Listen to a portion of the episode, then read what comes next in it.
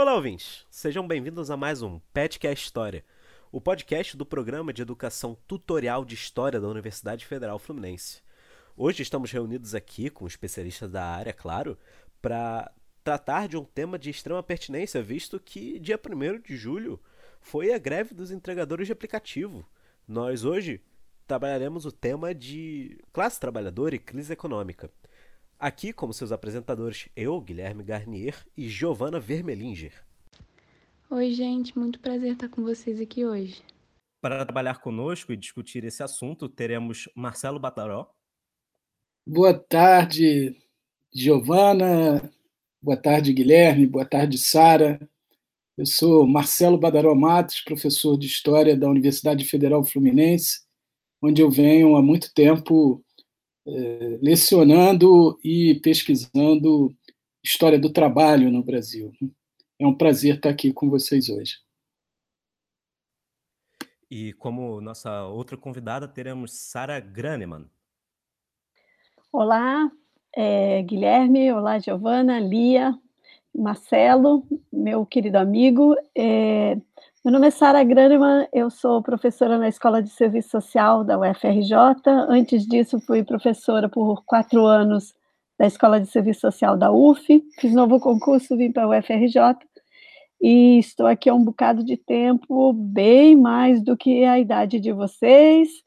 É, e faço pesquisa é, sobre políticas sociais, Estado e políticas sociais.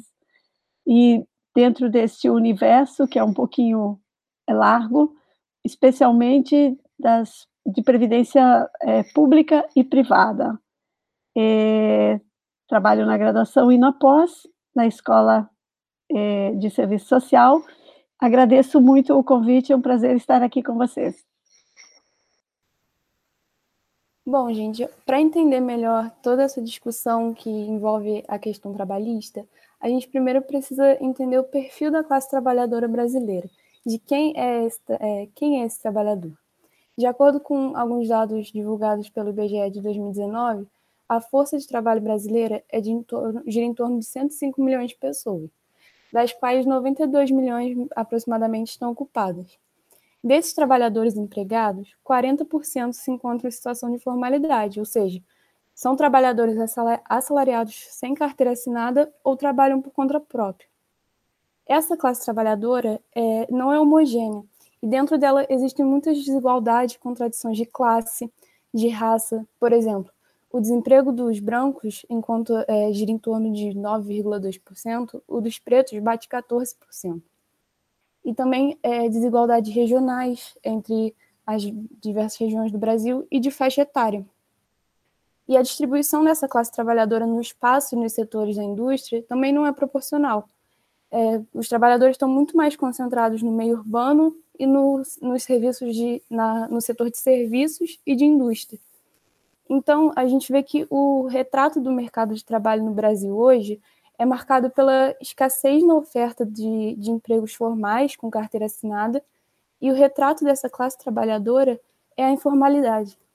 A gente pode dizer que o maior traço da classe trabalhadora brasileira é sua pobreza e o seu gradual aumento. Em 2014, pelo menos 6% da população é, está em estado de pobreza extrema, 24% em pobreza. Na desigualdade, o rendimento do mais rico subiu de 1 para 8% e o do mais pobre caiu 3%. A gente pode observar que, a partir desses dados, a parte representativa da força de trabalho brasileira não é abraçada pela legislação que lhe garante direitos e proteção. Essa fatia informal de trabalhadores é extremamente fragilizada e lida diariamente com condições de trabalho precárias e vive a estabilidade constante. São exatamente esses trabalhadores, por estarem nessas condições apresentadas, que são os mais atingidos por períodos de crise e de reforma nas leis trabalhistas. Hoje, por exemplo, no cenário de recessão econômica e crise sanitária, os dois causados pela pandemia de Covid-19, a gente vê com muito mais ênfase o peso disso tudo cair sobre os trabalhadores informais. Muito de, muitos deles estão impossibilitados de trabalhar e, sem ter uma fonte de renda garantida, não sabe, eles não sabem se terão o suficiente para seu sustento mensal. E por conta dessa estabilidade, justamente, que alguns precisam continuar ou diversificar a prestação de serviço que, que eles oferecem, se expondo no meio de uma pandemia. E a gente vê, como consequência disso, o aumento no número de mortes e de infectados entre a classe trabalhadora, principalmente entre a população preta e parda, que em 18 de maio de 2020 já somava mais de 54,8% das mortes, de acordo com o UOL. Os impactos dessa pandemia e das crises econômicas em geral possuem, portanto, cor e classe muito bem definidas. É, agora, é, encaminhando, eu gostaria de fazer um breve apanhado, é, porque recentemente o que a gente tem visto é pessoa, principalmente órgãos do governo e governantes, justificando a crise econômica como um efeito majoritário da pandemia. Só que especialistas já diziam que, mesmo que não houvesse pandemia, a economia mundial esse ano já estava prevista para ter uma recessão, não necessariamente uma crise. O que a gente pode dizer é que a crise, ela, na verdade, serviu mais como um agravante de um processo econômico que já estava no caminho. A gente pode dizer que a discussão dessas leis trabalhistas já estava posta há alguns tempos. Eu acho que o mais interessante da gente resgatar é que a reforma da Previdência já tinha sido colocada como uma pauta desde o governo PT. Só que é, essa flexibilização de leis trabalhistas e o ataque, como posso dizer, mais violento à Previdência, ela se intensificou com o governo Temer e só é, se acelerou com, com o atual governo Bolsonaro. Nesse último tempo, a gente tem falado muito de um termo chamado uberização. Ele alude à flexibilização das regulamentações de contrato entre empregado e empregador e uma transição para uma previdência de fundo privado, que todo mundo diz funcionar muito como é, foi feito no Chile. Eu acho que é interessante a gente pensar que nesse processo de neoliberalismo, em que a gente está falando de uberização, é, relembra muito um processo que já aconteceu no final do século XIX e ficou conhecido como proletarização. Então, aqui eu quero pôr a pergunta é, que relação a gente pode traçar entre crise, perda de direitos e desmonte da Previdência? Então, Guilherme, Giovana, primeiro parabenizá-los pela boa contextualização né, que abriu essa conversa, e eu queria é, antes de mais nada, atualizar um pouco os dados que vocês trouxeram, né, no sentido de ressaltar a dramaticidade da tragédia social que a gente está vivendo no Brasil, com essa crise, é, que é, de um lado, uma crise sanitária, né, da saúde coletiva, agravada por uma crise política ou pelas decisões políticas conscientes de não combater a pandemia da forma que ela devia ser combatida, especialmente do governo federal, mas também de governos estaduais, prefeituras, né, que precipitaram a retirada das medidas de quarentena, a abertura chamada abertura econômica, né? E claro, isso acompanhado de uma crise econômica que, como o Guilherme disse, já se apresentava no horizonte, no primeiro trimestre desse ano, quando a pandemia nos atingiu apenas em 15 dias, né, do, do final de, de março, aí, já havia uma queda do produto interno bruto de 1,5% em curso no país, a fuga de capitais estrangeiros, né, a saída de capitais investidos aqui era muito alta e as taxas de desemprego já começavam a crescer. Mas essa crise econômica foi muito potencializada pela pandemia, né? de tal forma que hoje, quando o Giovana apresentou o mercado de trabalho no Brasil no ano passado, né, ela falou de uma população ocupada de em torno de 92 milhões de pessoas, mas os dados que o IBGE revelou essa semana do trimestre encerrado em maio, né, então ainda não estamos falando de junho, mas o trimestre encerrado em maio fechou com uma população ocupada de 85,9 milhões de pessoas. Então, a estimativa é que, ao longo desses primeiros meses do ano, se fecharam 7,8 milhões de postos de trabalho no Brasil. É, isso significa dizer não apenas que o desemprego cresceu, e ele cresceu, hoje são 12,7 milhões de desempregados, né? a taxa de desocupação está em 12,9%, mas mais do que isso, muita gente desistiu de procurar emprego nesse período, a taxa de desalento é de 5,2%, que é como o IBGE, o IBGE chama, quem durante aquele período não procurou emprego. Né? São 5,4 milhões de pessoas que podem ter desistido de procurar por conta da crise sanitária, mas também porque sabem, muitas vezes, que não há empregos disponíveis para elas. Né? E mais do que isso, a taxa de subutilização, quer dizer, de pessoas que trabalham menos horas ou menos dias na semana do que gostariam, está em torno de 27,5%, o que significa mais de 30 milhões de trabalhadoras e trabalhadores. Então, é, pela primeira vez, a gente tem na força de trabalho brasileira uma população ocupada que é menos da metade das pessoas em idade de trabalhar. Né? Os dados são de 49,5% das pessoas. Essa é, esse é o drama né, social que a gente está vivendo no Brasil hoje. Né? Por isso mesmo, a pobreza, da qual também Giovana tratou com algumas informações, né, ela só fez crescer no último período.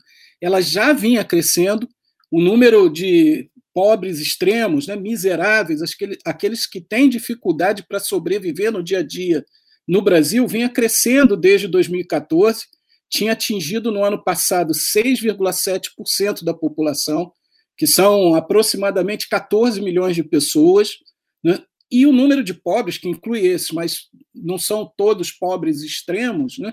já tinha chegado no ano passado a 51,8 milhões de pessoas.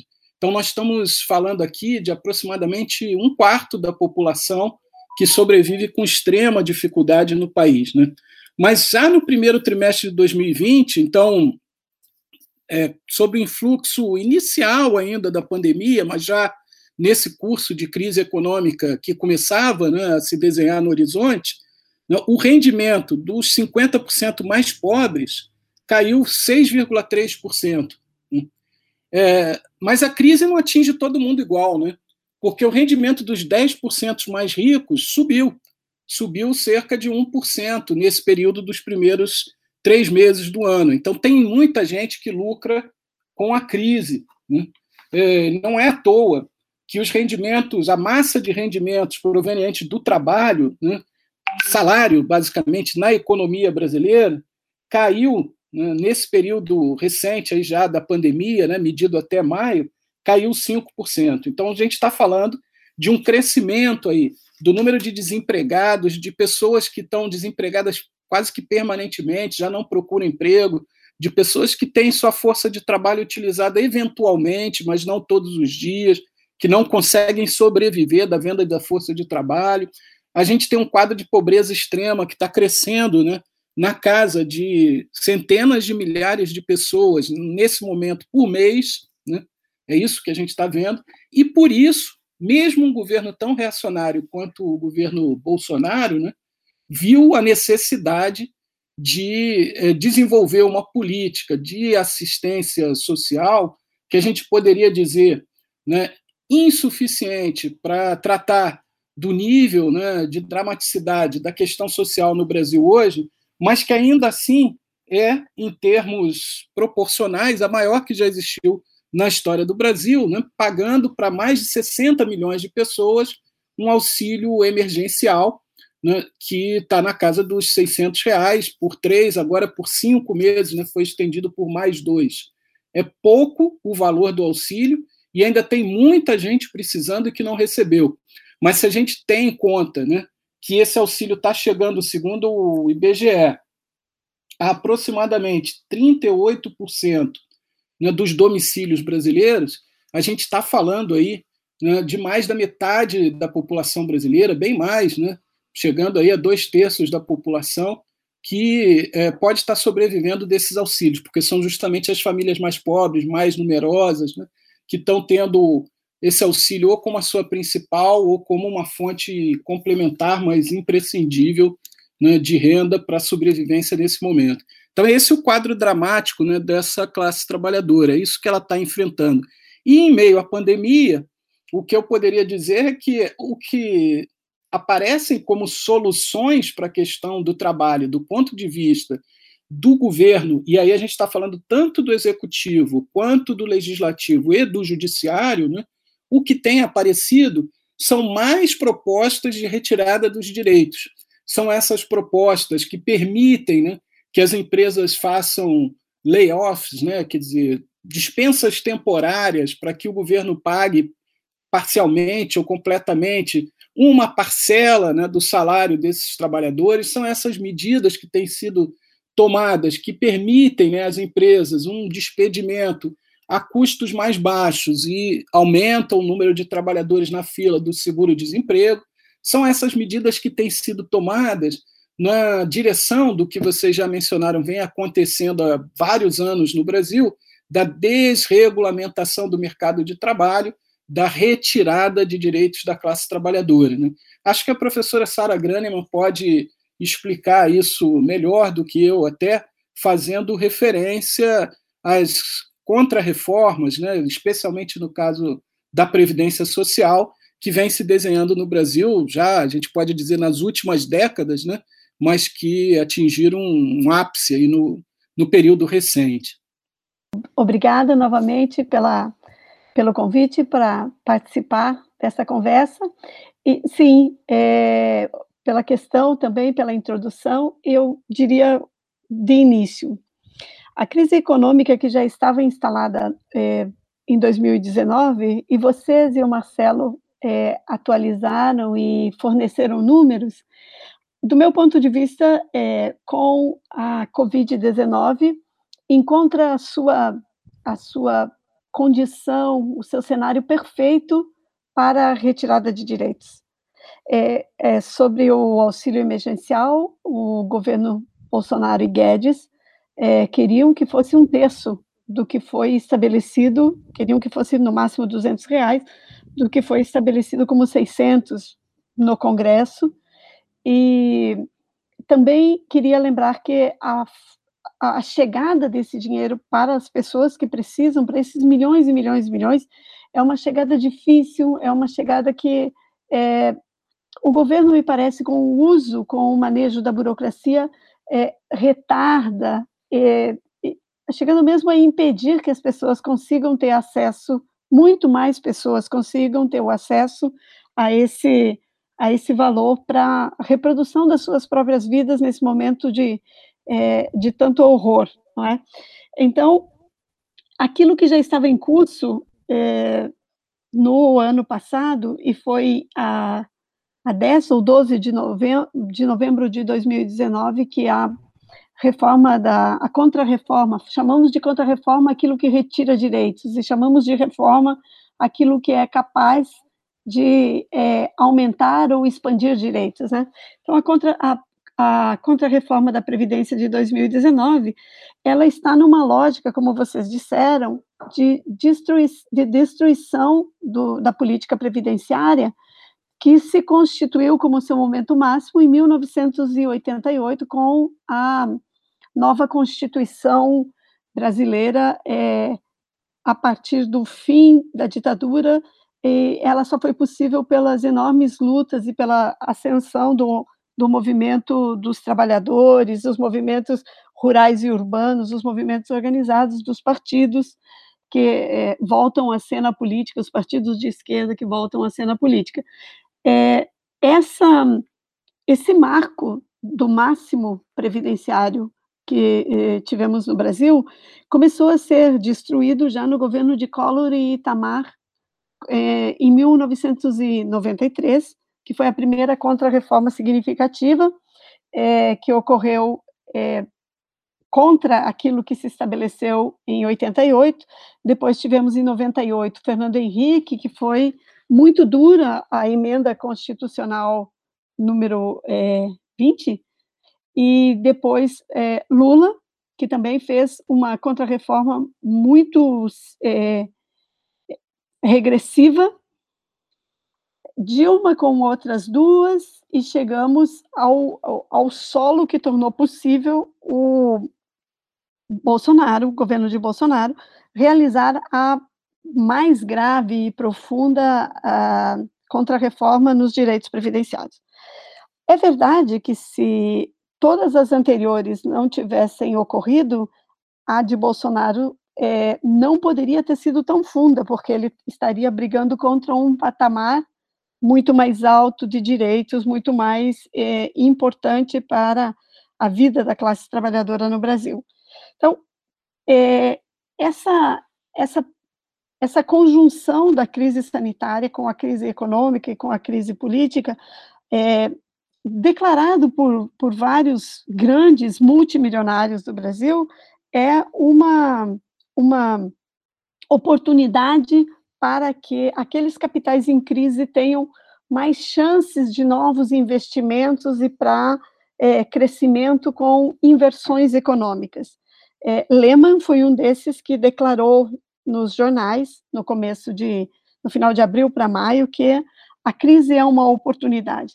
Evidentemente, ele está a falar de grandes capitalistas, e eu queria dar um dado aqui, que é o do, é, do levantamento de riqueza mundial feito pelo Credit Suisse é, em meados de 19, quando no Brasil já estávamos a viver a crise econômica e o número de desempregados crescia, é, que o Brasil figurou em 18 e 19 no, como o sexto país com mais produção de milionários em dólares do mundo.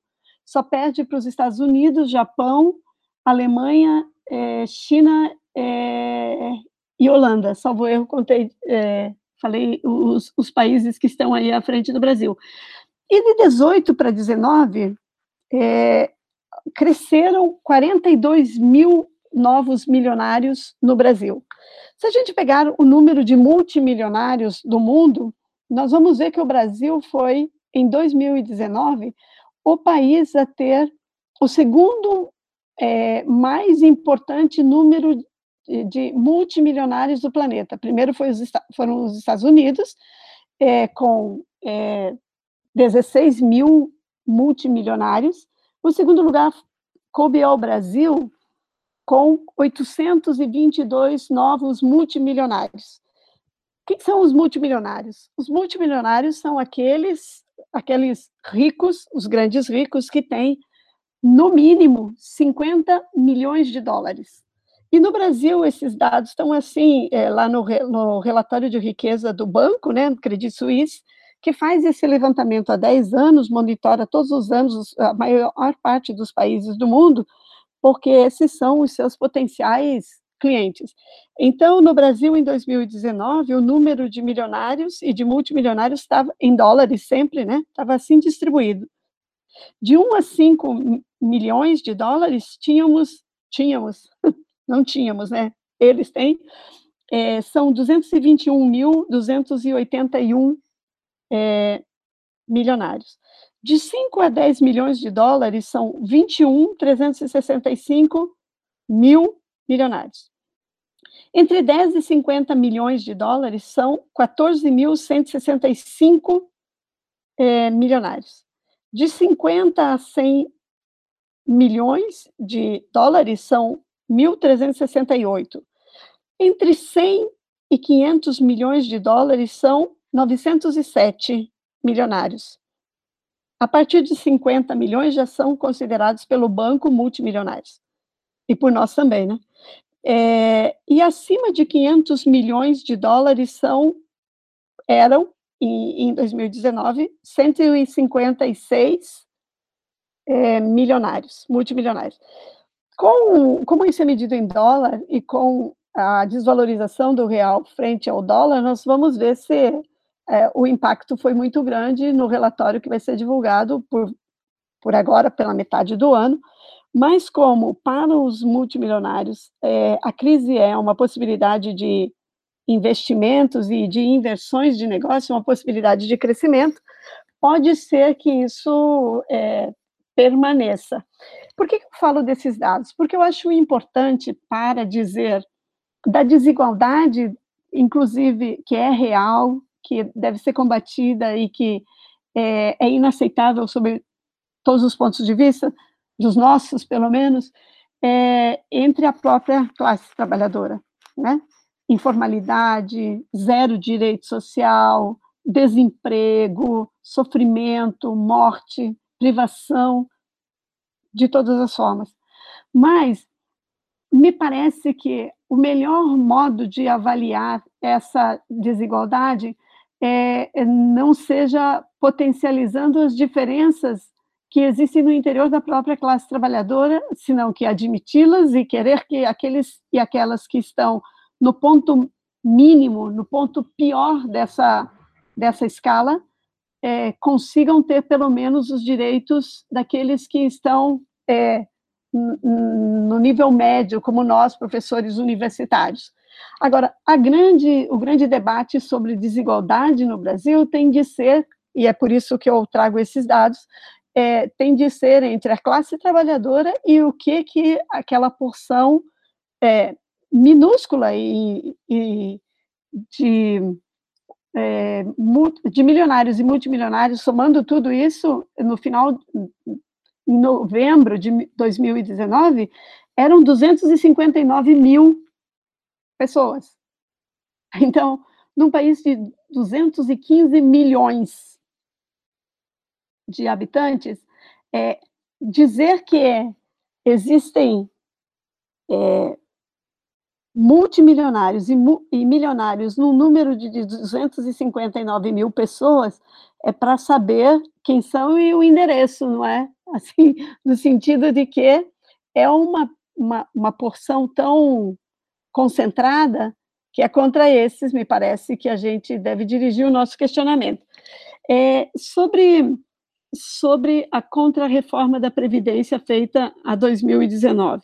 Essa contrarreforma da Previdência, ela não atingiu, é, e se fosse só a Previdência já seria grave, e é, deveríamos é, tê-la combatido, como, como fizemos, mas ela é, atingiu também o sistema de assistência, toda a Seguridade Social, as políticas de assistência social, as políticas de, ah, do SUS, da saúde, a última contra-reforma da Previdência, ela, ela tinha mudanças na legislação, nos direitos e no financiamento das políticas de seguridade, que são é, é formada por um tripé, que é a política social de previdência, a política social de assistência social e a política social de saúde, o SUS, o Sistema Único de Saúde, essa essa emenda constitucional 103, ela alterou questões fundamentais das outras duas políticas também.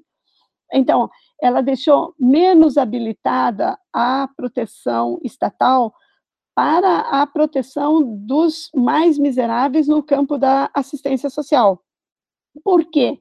Porque tornou mais difícil, por exemplo, para os idosos que nunca conseguiram comprovar renda, embora tenham trabalhado e continuem a trabalhar a vida inteira, é, é, que eles têm, eles e elas têm direito a um salário mínimo.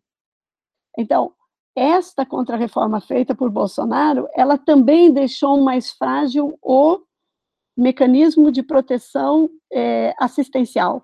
E, portanto, como os idosos e as idosas mais empobrecidos também são é, mais vulneráveis para serem atingidos pela Covid, é, a contrarreforma da Previdência, ao mexer em todo o sistema de seguridade social, também deve ser responsabilizado por é, menos, é, menos condições, menos e piores condições de alimentação, de moradia, de saúde e de acesso a medicamentos e, e postos de saúde desses idosos.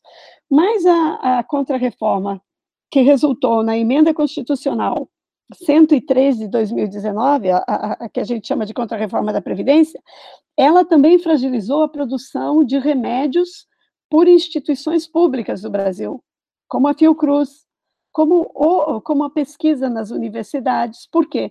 Porque ela retirou uma parte importante do financiamento a pesquisas para a produção de medicamentos de forma pública, que poderiam, inclusive, continuar a, a, a pesquisa da SARS, né, da, da, da outra, da outra, da outra é, é, epidemia é, com incidência, com vírus que incidiram sobre o, o, aparelho respiratório, e que se aquelas pesquisas tivessem continuado e a pesquisa dos, dos remédios tivesse ido à frente, talvez nós talvez não, seguramente estaríamos mais habilitados no campo das universidades e das instituições que pesquisam doenças e os, seus, e, e os seus remédios, os seus medicamentos para a cura, estaríamos muito mais próximos de uma vacina. Né?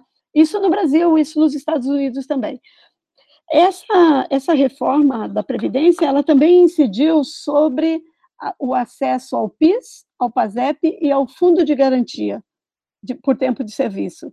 Ela, portanto, está muito relacionada com aquilo que, com medidas que a contra-reforma trabalhista não conseguiu é, reformar, contra-reformar, ela, é, essas, essas, essas medidas de contra-reforma aos direitos trabalhistas foram embutidos na contra-reforma previdenciária. E, portanto, tem mais dificuldade de acesso ao Fundo de Garantia, ao PIS e ao PASEP, e eles se tornaram recursos menores para a classe trabalhadora depois da contra-reforma da Previdência de 2019.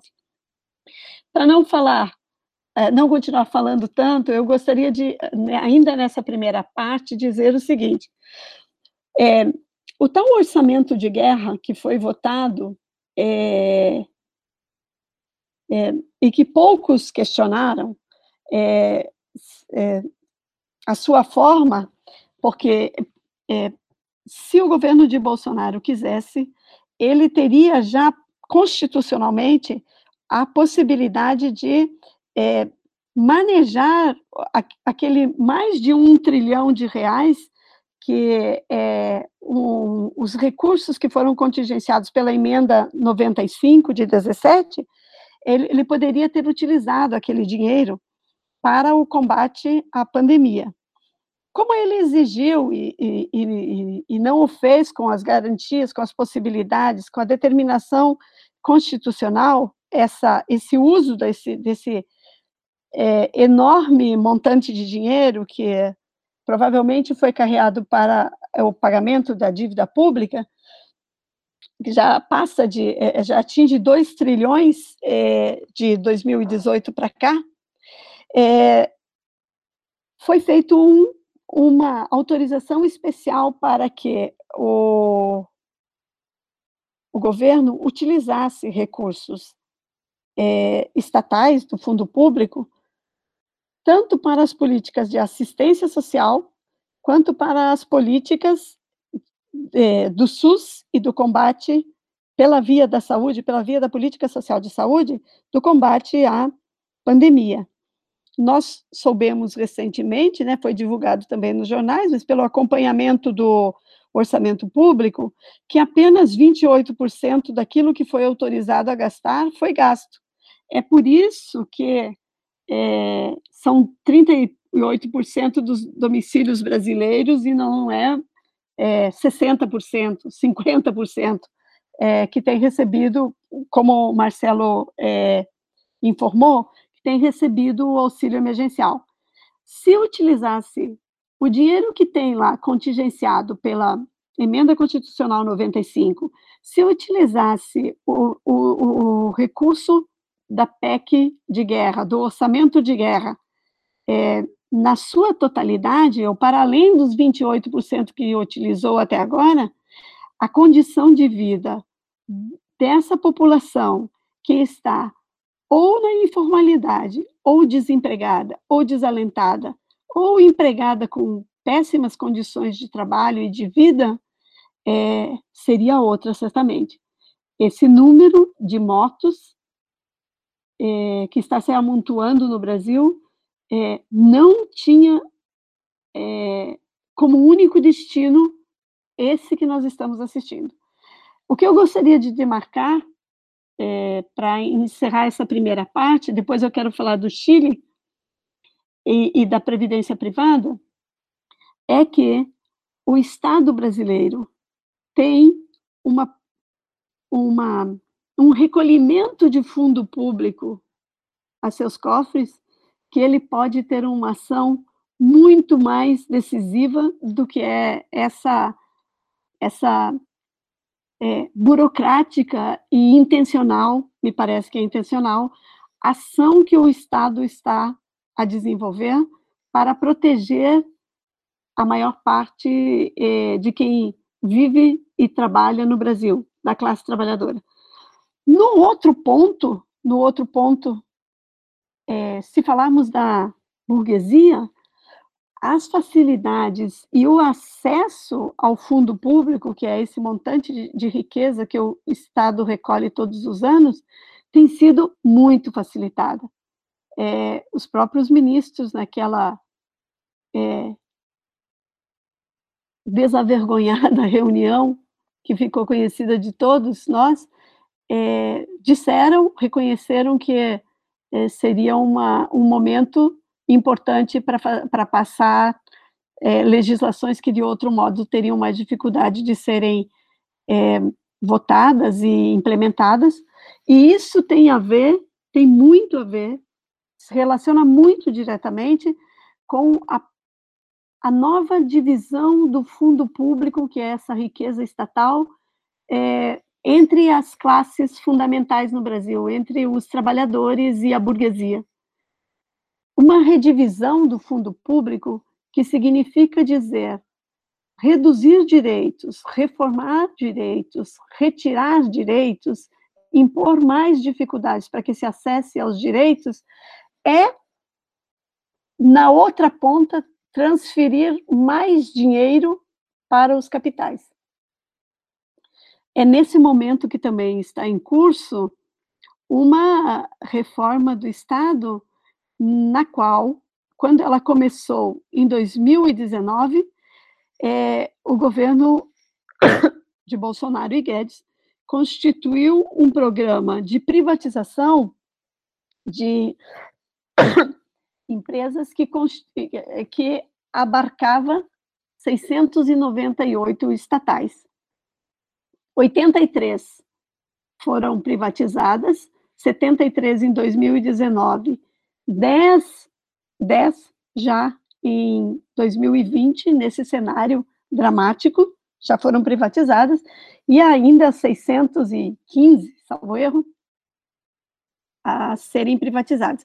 Eu acho que esta é também uma informação que pode nos ajudar a pensar por quê que num momento de tanta crise assim, a burguesia pode ter restrições ao palavreado chulo do presidente e dos seus ministros, é, tem restrição à falta de manejo civilizado de mais do que dois talheres, mas continua a apoiar o Bolsonaro porque ele lhe serve muito bem nessa transferência de fundo público, ou como disse o grande capitalista, nessa oportunidade de investimentos como saída da crise. Acho que por enquanto é isso, e depois, é, conforme a provocação do Guilherme, eu gostaria de falar sim do Chile. Bom, é, primeiro eu gostaria de agradecer aos professores pelas reflexões que trouxeram. E agora, falando um pouco sobre a questão é, sindical. A gente pode é, ver que na virada desse século, os sindicatos vêm perdendo bastante sua força política e a popularidade entre a classe trabalhadora. O sindicato ele é, desde o século XIX, uma das principais ferramentas de luta e de organização dos, é, dessa classe trabalhadora para defender os seus direitos. Só que nesses anos, as leis trabalhistas é, têm, sido por, vistas vista por muitos como uma coisa natural, concreta, ou mesmo como um privilégio da, do setor. Só que é, isso vem acontecendo devido a um apagamento da memória de, de que essa, esses direitos foram conquistados através de lutas que, é, que ultrapassaram um século e que é, a, nessas lutas, o sindicato teve um papel central. Diante disso, a gente gostaria de perguntar é, por, o porquê desse enfraquecimento do sindicalismo e que relação que a gente pode traçar com a reforma da Previdência e a flexibilização das leis trabalhistas, como, por exemplo, a questão da terceirização. É, e a gente também gostaria de saber se isso aponta para um projeto mais amplo que busca desmobilizar esses aparatos de luta dos trabalhadores. Então, Giovana, Sua pergunta é ampla e muito rica, né? Uh, vamos ver se a gente consegue explorar pelo menos alguns aspectos dela. Né? Na primeira questão que vocês levantaram, apareceu um elemento que eu não, não pude tratar na primeira resposta, mas que praticamente tomei como um dado, né? De que a gente estava falando da classe trabalhadora, ou como ela também é chamada às vezes, e foi chamada né, com ênfase pelo Marx no século XIX, quando falou de classe trabalhadora também, né, que é o proletariado. Né? Ou seja, quando o Marx falava do proletariado, ele estava se referindo a todos aqueles e todas aquelas que não tinham outra forma de sobreviver numa sociedade completamente mediada pela mercadoria, quer dizer, em que para comer, para dormir, para se vestir, para se transportar, né, é necessário comprar mercadorias, né, numa sociedade como essa, todos aqueles que não eram proprietários dos meios para produzir essas mercadorias só tinham uma saída, né, despossuídos completamente, proletarizados, né, eles só tinham uma saída: vender a sua força de trabalho, em geral, em troca de um salário. Né? Ora, essa definição básica de classe trabalhadora, que o Marx não inventou, porque, na verdade, o Marx encontrou a classe trabalhadora já no seu momento aí de autoidentificação, quer dizer, quando eh, trabalhadores e trabalhadoras se definiam como classe, se organizavam como classe, né? essa definição mais basilar de classe trabalhadora ela emerge da própria dinâmica né, de lutas, de resistências, que a classe trabalhadora empreendeu desde o século XIX. Porque tão logo trabalhadores e trabalhadoras, né, pessoas que compartilhavam essa experiência de venderem a sua força de trabalho para conseguir sobreviver numa sociedade de mercadorias, de pessoas que compartilhavam essa experiência da exploração do seu trabalho pelos proprietários né, dos meios de produção, proprietários das empresas, né, os detentores do capital. Tão logo essas pessoas compartilhavam esse tipo de experiência, elas criavam entre si identidades comuns que poderiam levá-las a enxergarem o mundo a partir de um lugar de classe, ou seja, se verem como uma classe, uma classe trabalhadora. Portanto, essa é, definição né, de proletariado ou de classe trabalhadora envolve desde um conjunto de relações sociais cuja materialidade é muito objetiva, quem não tem nada para viver numa sociedade de mercadorias precisa conseguir né, o dinheiro necessário para comprar mercadorias e só pode conseguir esse dinheiro, já que não tem nada, vendendo a única mercadoria que tem, que é a sua força de trabalho. Então, desde essas relações sociais bastante objetivas, até né, a identificação de interesses comuns que se opõem aos interesses de outra classe, e, portanto, o desenvolvimento de uma consciência de pertencimento a uma classe social. Então, até essa dimensão mais subjetiva, né, que envolve consciência, mas também ação coletiva, né, se pensar como parte de um sujeito coletivo, de um coletivo de pessoas que têm interesses comuns, cujos interesses se opõem aos de outras classes e precisam se organizar para lutar né, por esses interesses, esse processo histórico que emergiu no século XIX em alguns países que já vinham passado, já vinham passando né, pela transformação da economia capitalista em direção a uma economia industrial, urbana e tal, esse processo é que dá origem ao sindicalismo. Né? Uh, de certa forma, a gente poderia dizer que, por tendência, onde há exploração do trabalho pelo capital, vai existir resistência, organização coletiva, luta coletiva. Agora, a história não é linear, vocês, historiadoras e historiadores aí, sabem muito bem disso. Né? A história não é uma sucessão de fatos que vai se acumulando em direção a um objetivo previamente traçado por alguma força divina ou, ou material, né? e que necessariamente vai desembocar num dado lugar. Se assim fosse, cumulativamente, essas lutas coletivas da classe trabalhadora desembocariam, ou já teriam desembocado há muito tempo, numa transformação social mais profunda. Avançou-se em direção a isso em alguns momentos, né, processos revolucionários e que tiveram por sujeito coletivo a classe trabalhadora aconteceram ao longo do século XX, final do século XIX, com a Comuna de Paris, a Revolução Russa de 17 e tantas outras, mas também houve muito retrocesso. Né? Do ponto de vista do sindicalismo, o que a gente pode dizer é que o movimento sindical enfrenta né, momentos de maior eh, dificuldade para sua organização e, eh, em certos momentos, em certos períodos, desabrocham ondas né, de lutas, de mobilizações, de greves, de enfrentamentos capitaneados pelos sindicatos. Não há uma linearidade, até porque a classe trabalhadora não está jogando esse jogo sozinha.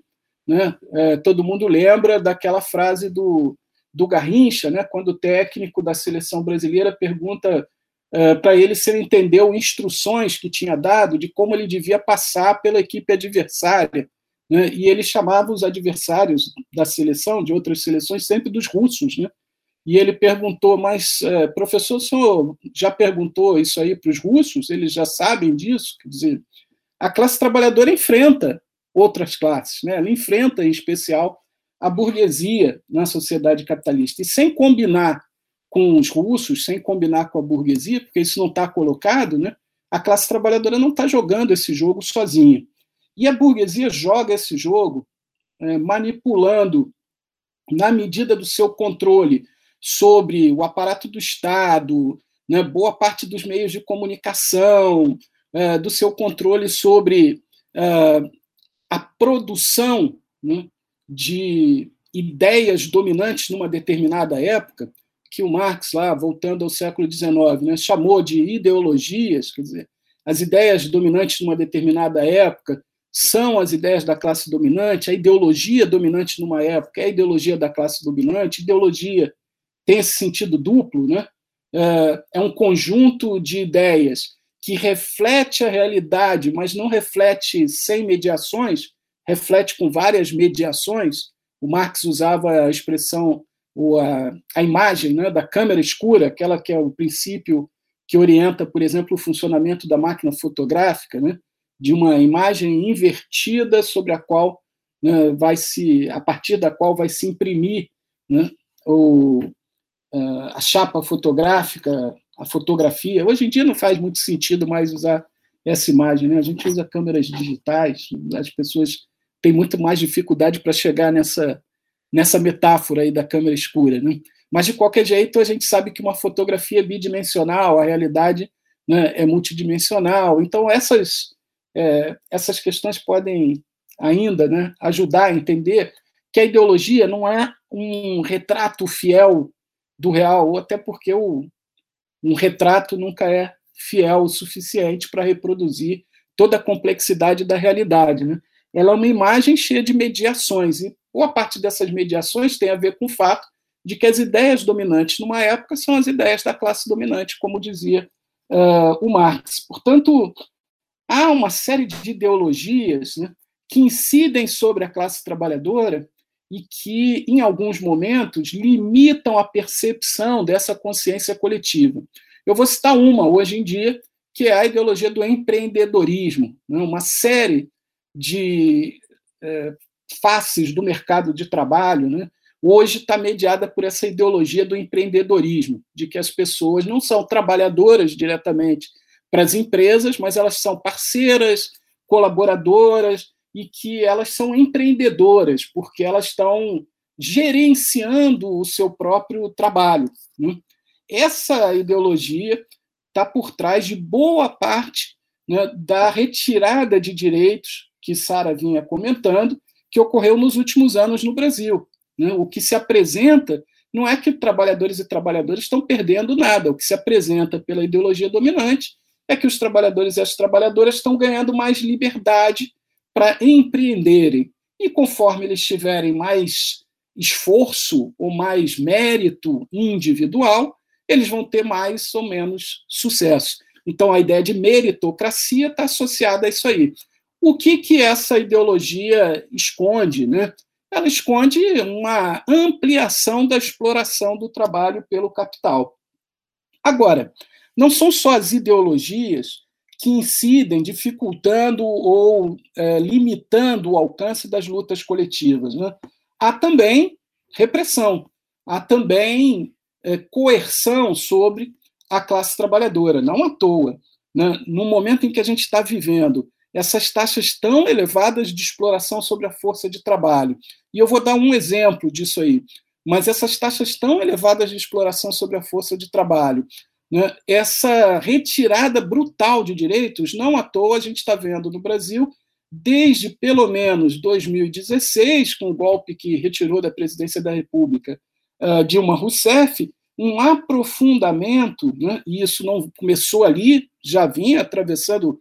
Na verdade, a gente pode dizer que a redemocratização no Brasil né, uh, não instaurou um modelo clássico de democracia liberal representativa, muitos elementos né, do que Florestan Fernandes chamava das características autocráticas da dominação, ou da forma de configuração do Estado, da dominação de classes.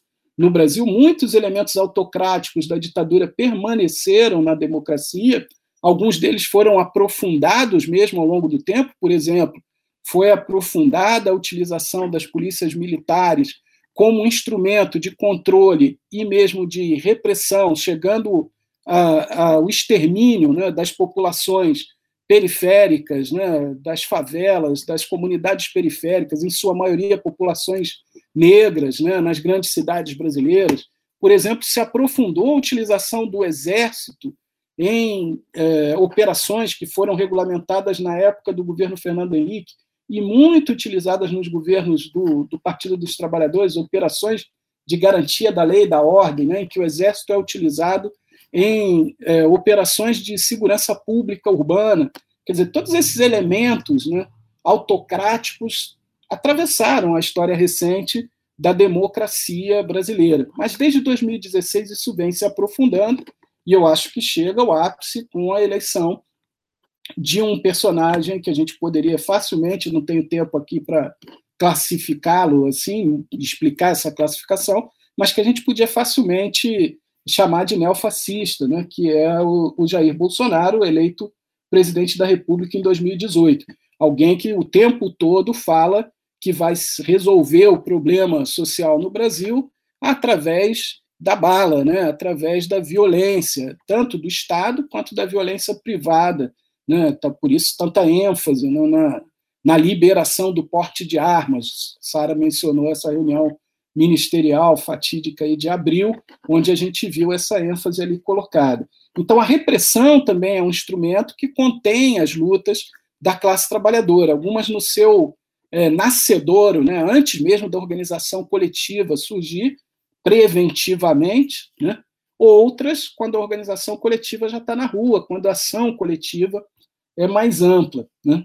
Agora, também é preciso ter em conta que os sindicatos, enquanto organização formada pela própria classe trabalhadora, eles podem escolher caminhos diferentes, eles não escolhem isso livremente, as condições dadas né, os empurram mais para um lado do que para o outro, mas eles podem trilhar caminhos diferentes na organização coletiva e na luta coletiva. E o caminho que a gente observou no Brasil né, nos últimos anos foi de maior burocratização dos sindicatos, quer dizer, de maior conformação dos sindicatos à estrutura institucional do Estado brasileiro, né, seja diretamente, porque até hoje no Brasil os sindicatos precisam de autorização do Ministério do Trabalho para existir, seja indiretamente, porque ao longo dos governos do Partido dos Trabalhadores o que predominou foi uma adesão política, um apoio político aos governos mais do que o impulso original que os sindicatos deveriam sempre é, ter, né, que deveria sempre prevalecer, que é o impulso pela defesa dos interesses da classe trabalhadora. Né. Então, é nesse quadro que a gente entende um certo, um certo refluxo dos sindicatos no Brasil no período atual. Mas eu volto à questão da tendência a que onde há exploração, haja uh, lutas, organizações coletivas, haja resistência da classe trabalhadora. Né? E aí eu vou me fixar de novo na, na conjuntura atual, na pandemia, né? porque esse é um momento em que é muito difícil pensar a luta coletiva, quando a gente está lutando para poder ficar em casa para defender a vida das pessoas. Né? É o fato de que a gente não teve, e agora menos ainda está tendo, né, condições para que as pessoas fiquem em casa, que explica que o Brasil seja né, o epicentro mundial da doença nesse momento, com o maior número de mortos diariamente, né, ultrapassando mil pessoas por dia já há várias semanas. Né? Então, é nessa conjuntura tão difícil que a gente pode é, buscar exemplos de como a organização sindical e a luta coletiva continuam se impondo. Né? E eu vou lembrar o primeiro de maio. O primeiro de maio é o dia tradicional de luta da classe trabalhadora. Né? Ele tem uma longa história. E no primeiro de maio desse ano, em plena pandemia, a gente viu aquele ato belíssimo de poucas, mas muito corajosas enfermeiras em Brasília, que amanheceram na Praça dos Três Poderes, com cruzes, né? Lembrando aí a sociedade como um todo, não apenas de que elas eram trabalhadoras essenciais, né?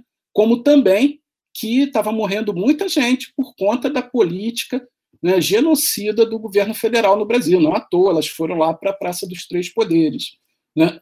aquele ato de certa forma, descortinou um elemento que, na fala da Giovana, da abertura, da introdução, tinha aparecido, né, que a classe trabalhadora é atravessada por uma série de contradições que têm a ver com as ideologias da classe dominante, mas não só com as ideologias, a própria forma de funcionamento do capitalismo. Né? Entre essas contradições estão as contradições de gênero. Né? A opressão de gênero atravessa a exploração do trabalho e a própria composição da classe trabalhadora. É, enfermeiras são majoritariamente mulheres. Na área da educação, a maioria das trabalhadoras, mulheres. Né? Nas áreas que a gente normalmente relaciona ao cuidado com a vida humana, predominam as mulheres. E na pandemia apareceu muito fortemente, e está aparecendo, né, o fato de que as mulheres estão trabalhando muito mais, porque quando elas trabalham em atividades essenciais, né, elas trabalham fora de casa, mas também dentro de casa, aumentou a carga de trabalho sobre o conjunto das mulheres, porque o capitalismo se apropria né, né da, da ideologia patriarcal para uh, colocar as mulheres na condição de trabalhadoras não remuneradas em trabalhos que são essenciais para a reprodução dessa força de trabalho que é o proletariado, ou seja, para o cuidado de crianças, para a alimentação, cuidado da, da casa. Né? Então, enfermeiras, voltando lá, foram para as ruas no 1 de maio mostrar a importância dessas trabalhadoras essenciais no combate à pandemia, a importância das mulheres na luta coletiva no Brasil hoje, e foram organizadas por um sindicato. Né? Outro exemplo que a gente podia dar, e eu vou é, terminar com esse exemplo, né, tem a ver com a greve que aconteceu ontem no plano nacional né, dos entregadores de aplicativos. Né? Entregadores de aplicativos parece ser uma coisa ultramoderna, né? porque, afinal de contas, quando eu comecei a, a dar aula de história, eu não sabia nem que existia, já existia em alguns lugares e tal, mas eu não sabia nem que existiam aparelhos celulares. O meu primeiro aparelho celular eu já tive já no século 21. Né? É, eu sei, vocês são, na sua maioria, criaturas do século 21. Parece que eu estou falando de algo né, que, que é da, da vida toda de vocês, mas para mim né, é uma parcela em anos né, menor da minha vida, mesmo que possa ser mais intensa. Mas um aparelho de celular que permite, através de programas, né, de é, softwares, aplicativos, né, regular tanto a minha compra quanto consumidor, quanto o meu trabalho como trabalhador, né, é algo muito recente. Por isso essa tecnologia às vezes faz com que a gente pense, né, que esse é um trabalho do futuro, um trabalho muito tecnológico e tal, mas que são os entregadores, se não trabalhadores por conta própria, que é uma das categorias de trabalhador informal né, na classificação do IBGE, que são super explorados através de empresas que se disfarçam né, de intermediários entre o entregador e o consumidor, ou entre né, a empresa que vende alguma coisa, o entregador e o consumidor, né? quando, na verdade, elas são contratantes de uma força de trabalho sem direitos, né? que é hiperexplorada na mão desses aplicativos, seus algoritmos e tal, né? que são a mediação, digamos assim, que não permite a essa força de trabalho chegar diretamente à empresa, ao patrão e tal. Né? É, há muita mediação dessa ideologia do empreendedorismo aí no meio disso. Mas quando a gente olha para os entregadores, quem são eles? Né? Em sua maioria, teve uma pesquisa feita é, por uma pesquisadora da Unicamp, Luciana Bilho, com algumas centenas de entregadores já agora na pandemia, né? e o que ela encontrou de perfil são aproximadamente 60% de trabalhadores negros, estou falando trabalhadores no masculino porque 95% deles são homens, a maioria jovens, né, 65% tem menos de 35 anos, que trabalham muito. Antes da pandemia, 57% trabalhava mais de nove horas por dia. Com a pandemia, eles passaram a trabalhar mais. 62% trabalha mais de nove horas por dia. E mais da metade deles, 52%, trabalham sete dias da semana. Para ganhar a maioria deles, 73%, ganha hoje né, menos do que dois salários mínimos. Né? Mais de um terço deles ganham menos de um salário mínimo. Do que, que a gente está falando aí, então? De uma classe trabalhadora que trabalha mais de nove horas por dia, sete dias por semana, para ganhar muito pouco. Né? Nada mais parecido com a classe trabalhadora do século XIX, quando o Marx é, definiu né, a sua categoria de análise proletariado, classe trabalhadora, para se referir né, a essa parcela majoritária né, da população urbana, inicialmente, mas o, o capitalismo se expande para o campo também, da sua época. Né? Ora, é, esses entregadores que fizeram a greve ontem, eles se organizaram para isso. Né? Ah, em alguns lugares, São Paulo, por exemplo, havia sindicatos, como os sindicatos de motoboys, né, os sindimotos, e como muito, muitos motoboys passaram a trabalhar como entregadores por aplicativo, eles já tinham essa referência no, no Sindimotos, né? É, sindicatos como esse organizaram essa greve. A gente falou de uberização do trabalho, o termo vem de uma empresa que é quase que uma referência nessa área de subordinar a exploração do trabalho uh, a um, uma mediação de um aplicativo, né, que é a Uber. Bom, é, só no Brasil hoje há pelo menos 18 sindicatos de motoristas de aplicativos. Né? Há organizações de entregadores, de motoristas de aplicativo né, no mundo todo. Então, o que a gente está vendo é que cresce né, a organização coletiva e a luta coletiva, o recurso à greve, né, essa das formas mais tradicionais de luta da classe trabalhadora, interromper o trabalho, no caso dos trabalhadores do setor privado, forçando um prejuízo que obrigue né, as empresas a negociarem com eles. É, então, essa forma de organização e luta coletiva está chegando mesmo aos setores mais precarizados da classe. Né? Os entregadores, numa última estimativa aí de abril de 2019, é, eram cerca de 5,5 milhões de pessoas trabalhando né, como entregadores, a imensa maioria deles para os aplicativos no Brasil. Hoje, com certeza, é muito mais. Né? A iFood anunciou que só no mês de março desse ano teve 175 mil pedidos de cadastro né, para trabalhar como entregador de aplicativo. E, é, claro, eles não aceitam todos, mas cada vez tem mais gente recorrendo né, a essa alternativa de vida diante da extrema né, dificuldade de sobreviver nas condições atuais do Brasil. Então, eu diria que a luta sindical ela ressurge mesmo nas condições mais adversas. Né?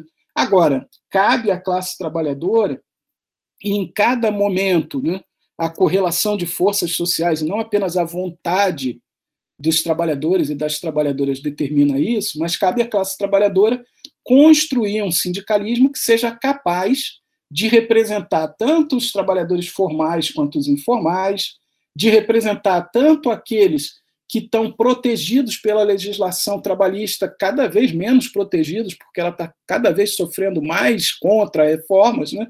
Como também aqueles que não estão, para que eles possam vir a ser protegidos, né? e um sindicalismo que se mostre né? autônomo em relação aos interesses do capital, do Estado, né? para poder levar as últimas consequências essa representação dos interesses de classe. Esse é um desafio, estamos longe de poder dizer que é, hoje a classe trabalhadora brasileira tem esse sindicalismo né, nas suas mãos, mas é, ele não, não está fora do horizonte, né, ele reaparece mesmo nas condições mais adversas. É, então, eu gostaria de rapidamente é, é, fazer duas uh, afirmações aqui é, na direção do que falou Marcelo, até porque Marcelo é, é quem eu leio para o debate dessas questões, então não tem sentido ficar é, falando com a sua é, bibliografia é, se a própria bibliografia fala por si, né? Então, é, sobre, sobre os sindicatos, né? Os sindicatos passam por dificuldades que são dificuldades é, mais objetivas, assim, do, do, próprio, do próprio crescimento ou refluxo do, do, dessa forma de organização dos trabalhadores e trabalhadoras, e acho que é, é importante pensar nessa direção do que o Marcelo já nos disse, é, vendo que não é a forma eh, nem da organização sindical, nem a do contrato de trabalho, é, ou a ausência dele, que mostra o que é o trabalhador e o que é o, o patronato, não é? Então, é, os sindicatos é, têm de se pensar com profundidade como é que uma parte importante da, da classe trabalhadora, às vezes, é, que faz o mesmo trabalho, mas com condições de trabalho e de contrato muito diferenciados entre uns e outros, pertencem à mesma categoria e os esforços que devem ser feitos para que todos sejam integrados, é, ao menos na organização da classe trabalhadora, das frações da classe trabalhadora, é, sem as desigualdades que o, o, os, o, os contratantes nos impõem, né? por exemplo, a diferença entre um professor, uma professora que fez concurso e a, é, com relação ao próprio trabalho, aos ganhos e às condições, e um professor ou uma professora que é uma trabalhadora, um trabalhador mais precarizado numa universidade chamado de substituto, com contrato por tempo limitado, com salários menores, com condições de trabalho às vezes ou quase sempre muito piores e tal.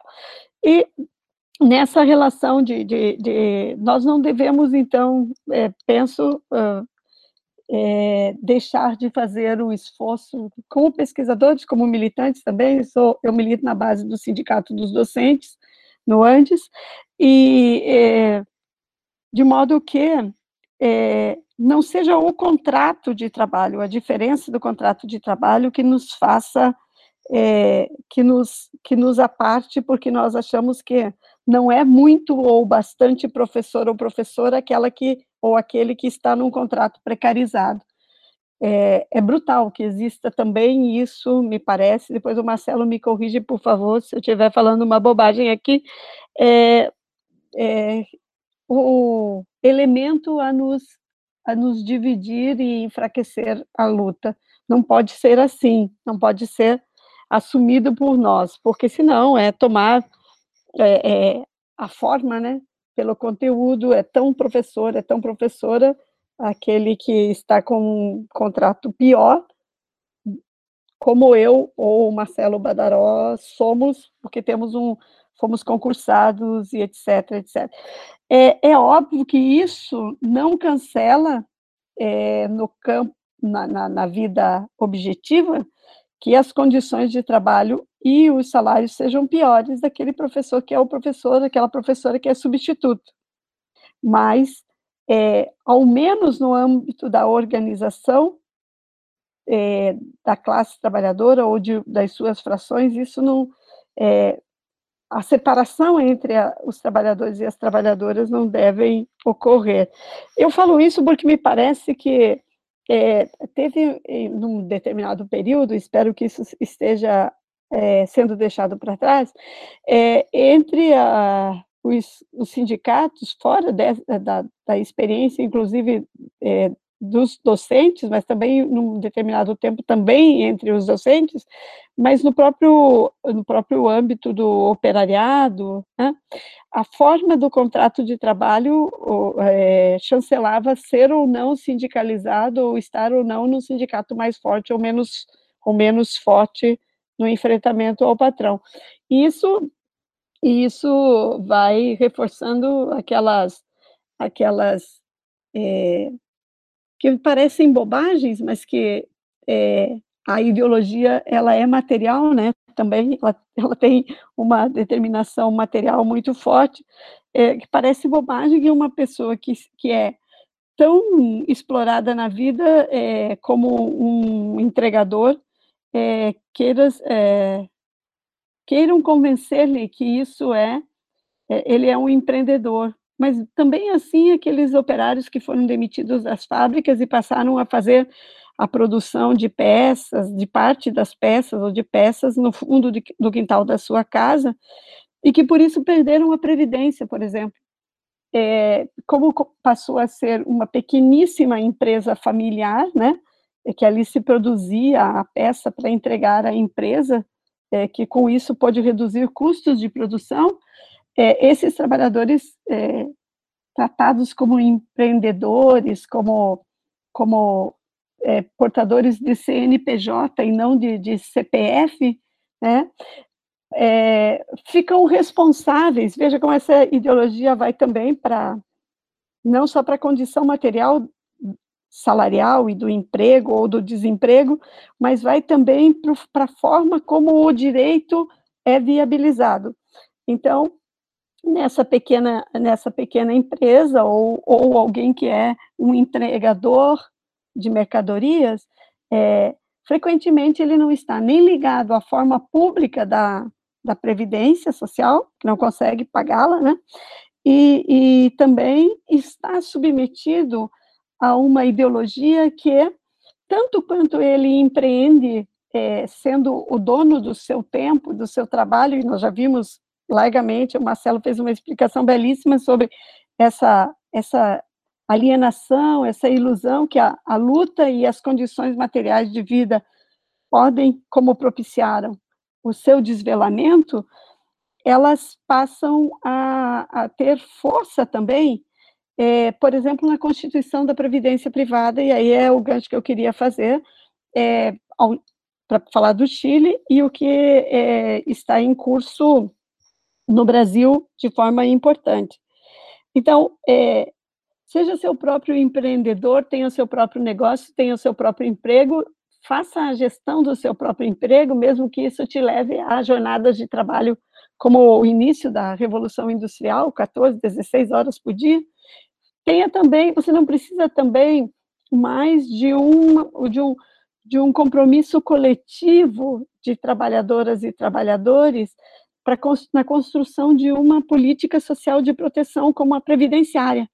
Faça você mesmo, faça a gestão da sua velhice você mesmo, da sua futura velhice e vá a um banco e contrate a sua própria previdência, pague-a todos os meses, porque se você não tiver como pagar num dos meses, as suas perdas são gigantescas, assim, é, aquilo que você já já poupou ali naquela, naquela forma de investimento chamado previdência privada, é, alcança perdas muito significativas e ninguém o protege.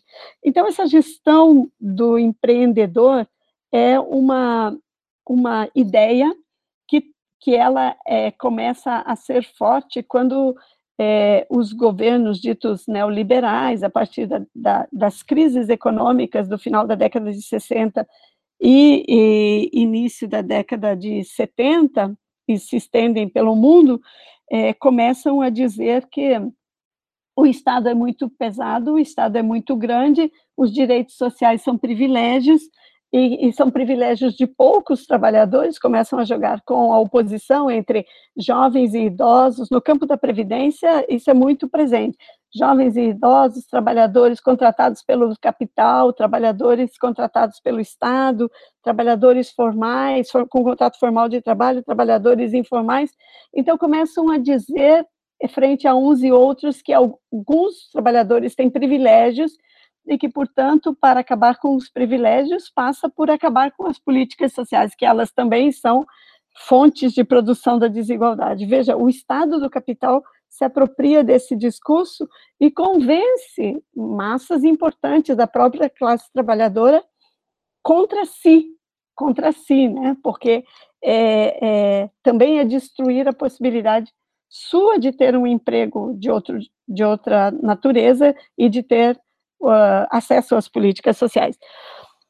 O Chile foi, foi embora tenha surgido uh, essa forma dita previdenciária, que eu sempre chamo de, sempre escrevo e, e digo que ela é, tende a aparecer entre aspas, né, previdência privada é uma, uma contradição nos termos, porque, primeiro, que não é previdência, é, e previdência só pode ser aquilo que é social, ou seja, gerido pelo máximo de universal que a gente tem no modo de produção capitalista, que é o Estado, Estado do capital, não Estado da classe trabalhadora, mas é, é ali que pode se expandir para o mais universal possível, sem ser em algum, nem na história, é, no modo de produção capitalista, em qualquer estado do mundo se conseguiu que políticas sociais e emprego fossem universais, porque isso não é do modo de produção capitalista.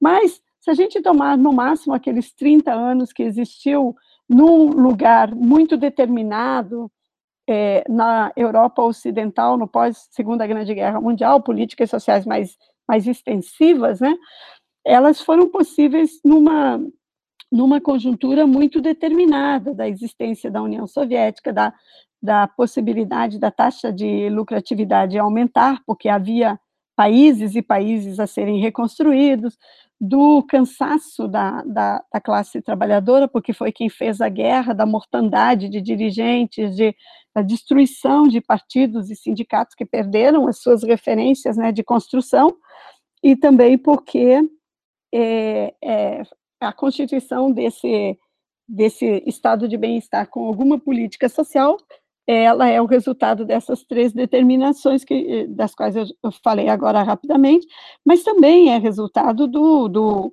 do armamento de parcelas significativas da classe trabalhadora que, quando acaba a guerra, em alguns países, como na Grécia, na, uma parte da França, uma parte da Itália, é, uma parte é, da Inglaterra, da Espanha, os trabalhadores de uma parte desses países voltaram para casa com a metralha, né, pendurada no ombro, é, com, os, com os armamentos, né, que eles usaram na guerra, acabou a guerra, vão para casa e vão para casa em armas. Então era preciso, por essas quatro determinações, ter uma intervenção para, sobre o trabalhador, a classe trabalhadora e sobre é, as suas condições de vida é, e então é, se constitui de modo mais importante, entre duas décadas e meia, três décadas, é, as políticas sociais que daí se expandem de modos também muito diferenciados para vários ou para todos ou muitos dos países pelo planeta. Mas veja, não foi igual nem nos países da Europa é, ocidental, né? Porque os imigrantes do norte da África nunca tiveram plenamente a mesma cidadania que os, os franceses é, nascidos no território francês, mesmo que houvesse ainda houvessem ainda as colônias, os territórios além mar, né? Nunca tiveram os mesmos direitos. Assim na Alemanha, os turcos também nunca tiveram os mesmos direitos que os é, completamente os mesmos direitos que os alemães, assim, na Inglaterra, os, os indianos nunca tiveram as, os mesmos direitos, mesmo no, nesse período do welfare state, que os, os ingleses, e, e, e assim, é, em todo, em todo esse, essa porção aí da Europa. É, mas é fora da, da, desses principais países que se desenvolve a ideia de uma previdência privada. E especialmente quando nos Estados Unidos há um grande ataque destrutivo, e o Marcelo é quem sabe disso é, com profundidade, a ação dos sindicatos. Então, é, no, nos Estados Unidos, nós vimos agora, e as pessoas, inclusive, é, que saíram dos hospitais privados depois de serem tratados pela Covid, com uma é, conta gigantesca que não lhes é possível é, sanar, quitar, saudar com o sistema privado de saúde, que é essencialmente o que existe nos Estados Unidos, e as pessoas têm seguro saúde, né? Também não há é, o embrião que o, o o New Deal começou de uma política social, foi nas, nas décadas de 60, 50, 60, destruídos, né? Então, aquele embrião não chegou a se constituir como uma política de previdência pública é, nos moldes da Europa. É, quando essa, essa onda essa onda de crise e de contra-reformas, essa onda contra-revolucionária da década, das décadas de 60, 70, é, avança, é, e que se constitui ditaduras na década de 60, 70 pela América do Sul, aquilo que não havia sido estabelecido nessa porção do mundo é, é não só é, o mínimo que tivesse e aquilo que não tinha sido é destruído em quase todos os países. Mas num dos países havia começado, em 70, uma construção importante de segurança social que é, estava em construção em moldes ainda mais avançados do que na própria Europa é, do welfare state. E que país era esse? O Chile, dos anos, do início dos 70, né? entre 70 e 73, antes do golpe, estava em construção, é, com todas as dificuldades pela, pelo, pelo, pelas ameaças, aquela, aquele regime social que nascia ali, né? É, uma previdência pública o mais universal que pudesse existir.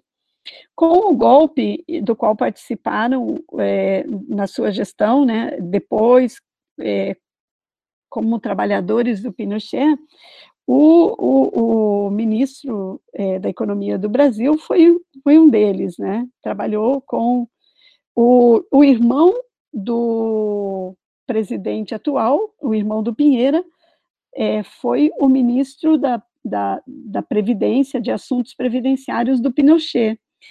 E o Guedes deu a sua é, odiosa contribuição lá na construção de uma previdência privada total, com desmonte absoluto da previdência pública.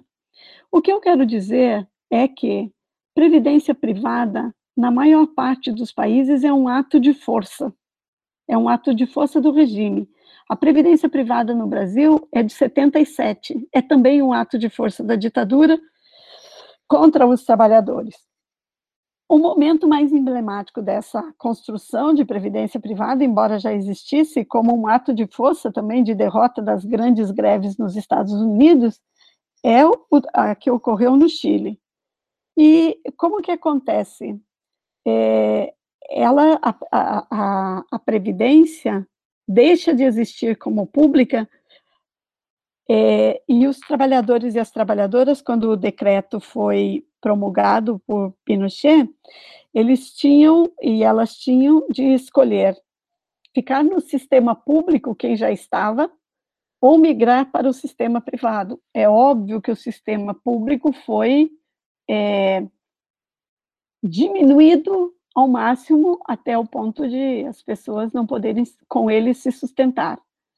E então, por longos anos, por 30 anos, é, houve um incentivo que não é só um incentivo ideológico, o Marcelo também falou isso, é um incentivo das armas, digamos assim, que não é exatamente incentivo, mas é repressão, é, é, elas passaram a cotizar o seu uma porção do seu salário, salários que foram perdendo muito a qualidade e a possibilidade de sustentar as pessoas, porque também foi desmontado o sistema produtivo chileno, né?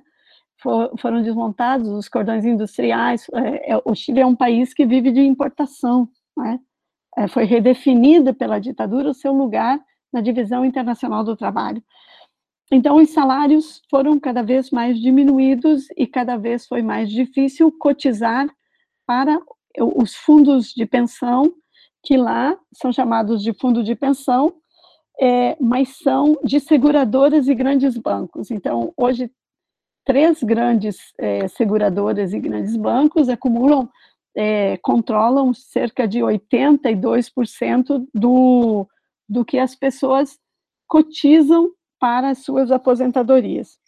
Eu estive lá pra, em, duas universidades em julho do ano passado, dando, uh, fui a um congresso, depois dei aula em duas universidades, em Santiago e na, em Valparaíso, e os trabalhadores e as trabalhadoras que foram assistir às palestras, porque eles têm um movimento importante que chama Nomasa AFP, são as associações, os fundos né, de que eles chamam de AFP, que é essa previdência privada lá, e tem um, tem um movimento importante para acabar com essa previdência privada, depois de 37 anos, eles estão chegando ao momento mais importante desse questionamento, e, e as lutas agora de outubro para cá é, reforçaram bastante, porque os jovens diziam: estamos aqui pelos nossos pais e pelos nossos avós é, que não estão conseguindo sobreviver, né? Era uma das uma das, das bandeiras de todo de todo aquele movimento que ainda segue existindo.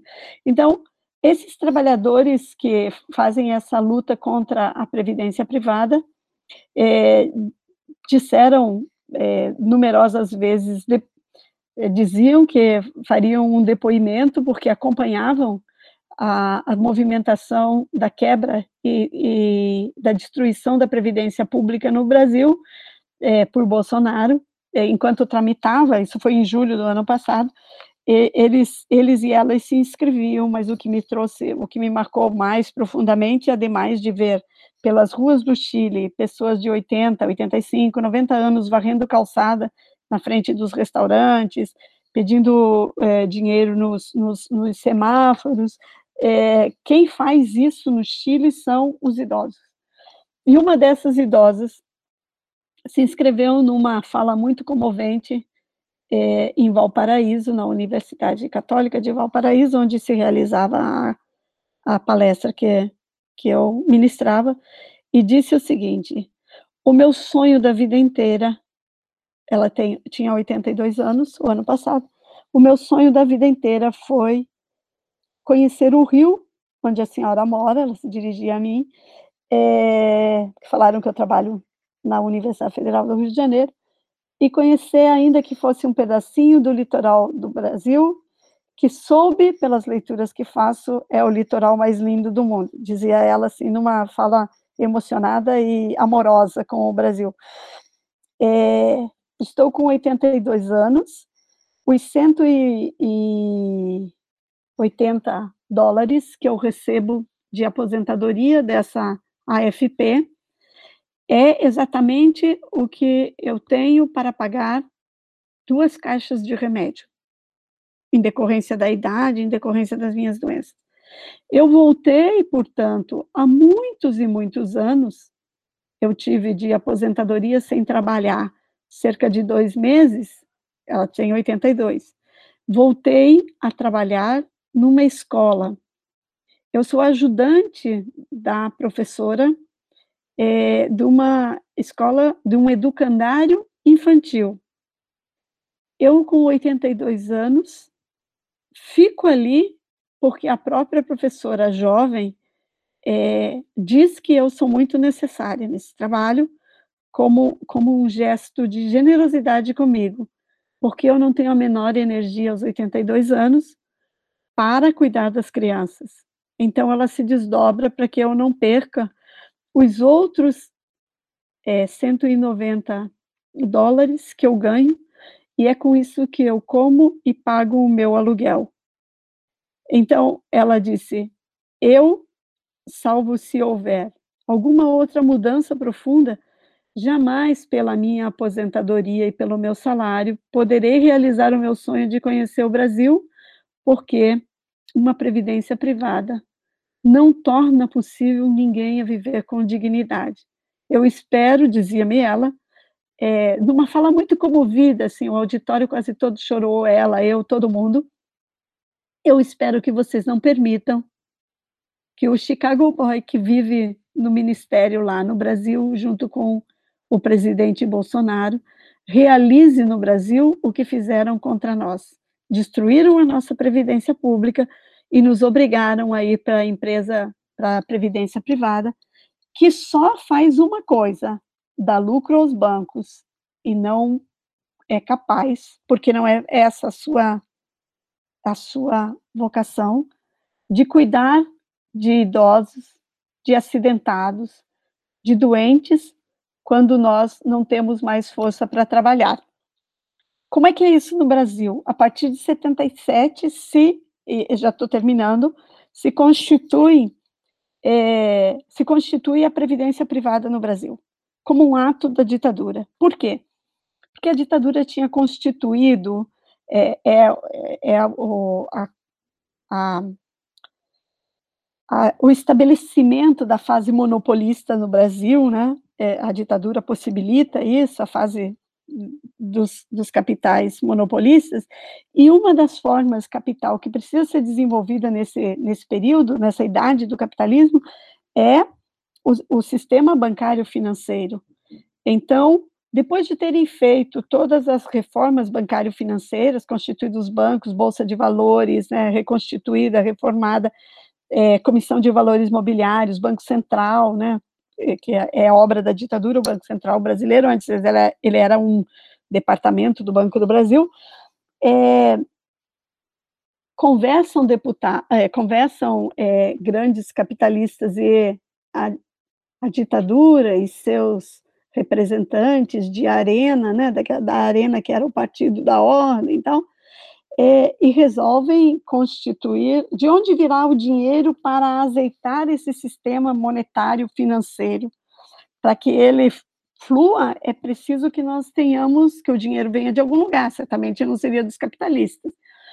Então, eles têm como saída a criação, não foi a única, mas talvez tenha sido uma das mais importantes, a criação da previdência privada.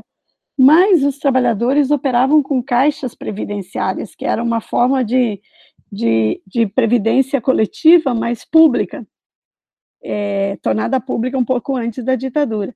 Então, eles disseram: vamos instituir a previdência privada e vamos incentivar é, que os trabalhadores ou migre para a previdência privada, que eles não chamavam de previdência privada, chama de previdência complementar, migrem para essa forma de previdência até que a, a previdência pública se torne é, residual.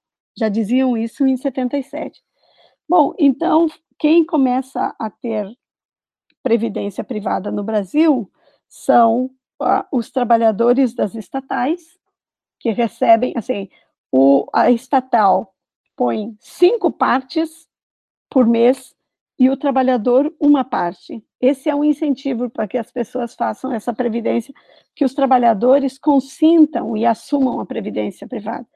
Além das grandes estatais, Petrobras, Banco do Brasil, Caixa Econômica e tudo o que foi criado de estatais e que já existia, Vale do Rio Doce, aquilo que já não existe mais como estatal, e as grandes empresas transnacionais começaram a operar muito decisivamente para que essa previdência privada é, crescesse. Nesse momento se constitui, nesse momento de 77, as duas formas de previdência privada. A previdência privada fechada, que é aquela que diz que, que pode ser acessada por um conjunto de trabalhadores de uma mesma categoria. Então, pode fazer parte da Previ, que é a previdência fechada, é, contra os trabalhadores do Banco do Brasil, eu costumo brincar com isso, porque não é a previdência dos trabalhadores, e já vou terminar dizendo isso, Então, só pode participar dessa, desse fundo de pensão, dessa previdência privada fechada, quem for trabalhador de uma determinada categoria, de uma de, é, contratado por uma determinada empresa.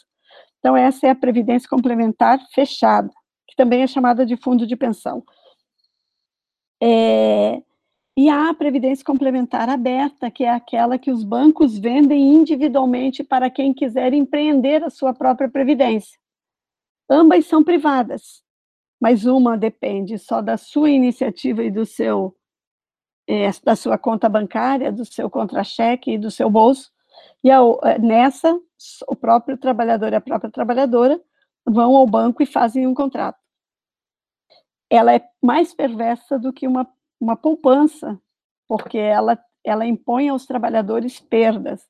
E a outra é essa fechada, que é de uma categoria profissional e que o patronato deposita, agora é um para um, não tem mais cinco para um, não, como foi no começo, e o patronato deposita algum dinheiro todos os meses. Ambas são mercado de capitais. Ambas operam como mercado de capitais. Elas não são previdência por isso, porque elas não estão nem garantidas pelo Estado nem pelo empregador, e elas são, é, elas são, elas investem em investimentos que são é, muitas das vezes, na maior parte das vezes, investimentos de risco. Então, essas formas de previdência estão entre os maiores investidores, os maiores compradores do fundo do, dos títulos públicos brasileiros, é, nacionais e internacionais, fundos de pensão, previdência privada aberta e fechada, compram os títulos públicos brasileiros. Aí é preciso fazer uma emenda constitucional 95, aquela do teto dos gastos, para que sobre dinheiro no âmbito da política previdenciária pública, no âmbito da educação pública, no âmbito da, das universidades, dos institutos, no âmbito do SUS, no âmbito é, de todas as políticas sociais, para que esse dinheiro não utilizado nas políticas sociais conforme o fundo público é, controlado pelo Tesouro Nacional, que remunera com juros esses papéis que são, olha só, de propriedade dos grandes capitais, dos grandes ricos e dos grandes fundos de pensão que compram esses títulos e, ao mesmo tempo que eles compram esses títulos, eles é, fazem diminuir a eficácia e a amplitude da previdência pública. Então, elas, elas são contraditórias entre si também, porque as reformas previdenciárias vão ocorrendo para que os direitos previdenciários dos trabalhadores sejam cada vez menores em termos de custos e de dinheiro que se gasta do fundo público para bancar essas aposentadorias, porque esse dinheiro precisa pagar os títulos públicos dos detentores privados, inclusive da previdência privada. A outra forma, então, quando os títulos, quando os fundos de pensão e os bancos com por, naquilo que eles chamam de previdência aberta compram títulos públicos, eles são eles são solidários com a destruição das políticas sociais e da retirada de recursos para realizar as políticas sociais. E quando eles, quando eles investem em ações de empresas capitalistas, eles são também aqueles, aqueles fundos de pensão, aquela previdência privada fechada, ou aquela previdência privada aberta, eles compram os títulos, as ações das empresas e sentam-se na diretoria, são os diretores dessa empresa e dizem qual é a taxa de lucratividade que eles esperam a partir da exploração da classe trabalhadora ali naquela determinada empresa. A previdência privada, nas suas modalidades, aberta ou fechada, operam contra os trabalhadores, muitas vezes quebram, e movimentam recursos gigantescos, mas nunca uma aposentadoria, entre aspas, privada, será segura para o trabalhador e a trabalhadora, muito embora a instituição previdenciária privada possa ter muito dinheiro, já movimenta cada uma delas mais de um trilhão de reais no Brasil, tanto a fechada quanto a aberta. A fechada é, tem cerca de 400 fundos no Brasil, fundos de pensão e, a, e, e chega a, a, passa de um trilhão de reais, Então, embora o que os trabalhadores contribuam forme um montante gigantesco de riqueza, isso não se reverte em aposentadorias melhores que as aposentadorias públicas. Se os trabalhadores e as trabalhadoras tivessem permanecido na previdência pública e lutado pela previdência pública, certamente as suas aposentadorias integral e para o conjunto da, dos trabalhadores poderia ser muito generosa do que a combinação de parte de privada e parte de pública. É, esse dinheiro é capital, capital portador de juros, é capital fictício nos termos de Marx, né? são formas capital que atuam como capital e, portanto, não se pode chamá-los, nem porque eles não transferem os benefícios para os trabalhadores, e, e porque também agem com o capital, não podem ser chamados de previdência. É, não pelo menos como a história da classe trabalhadora constituiu a partir lá da Comuna de Paris formas coletivas e solidárias de proteção aos mais frágeis no interior da classe trabalhadora. Bom, agora a gente gostaria de agradecer imensamente a participação dos nossos dois convidados, professores. A gente sabe que é importante é, e é primordial a gente se aprofundar é, nos assuntos sabendo a fonte da informação que a gente está consumindo. É, muito obrigada mesmo pela participação, foi é, uma experiência muito boa. A gente agradece também a presença do ouvinte até aqui e a gente quer convidar vocês a seguirem a gente nas redes sociais. É, no Twitter nós estamos como Pet História, porque a gente conseguiu pegar esse nome primeiro. No Facebook nós estamos como www.facebook barra e no Instagram nós somos Pet História UF. Eu acho é, importante também lembrar que nós, tam, é, nós do PET estamos trabalhando, é, desenvolvendo atividades nesses tempos de pandemia. E a, a, além do nosso podcast, também temos o Cinepet em Casa, que conta com indicação de filme, séries, livros, toda semana nas redes sociais. Inclusive, é, a temática do trabalho já foi trabalhada, então, se você se interessou se, pelo podcast e se interessa pela pelo tema, temos é, indicação de livros, de filmes e documentários. É só procurar nas redes sociais e também acompanhar que cada semana nós trazemos temáticas diferentes. E para os créditos desse programa, devemos a produção a Linha Castanho, que garantiu que tudo corresse bem durante a gravação. O roteiro foi um esforço coletivo de Giovanna Vermelinger e Guilherme Garnier, e a edição foi de Guilherme Garnier. Muito obrigado, se cuidem.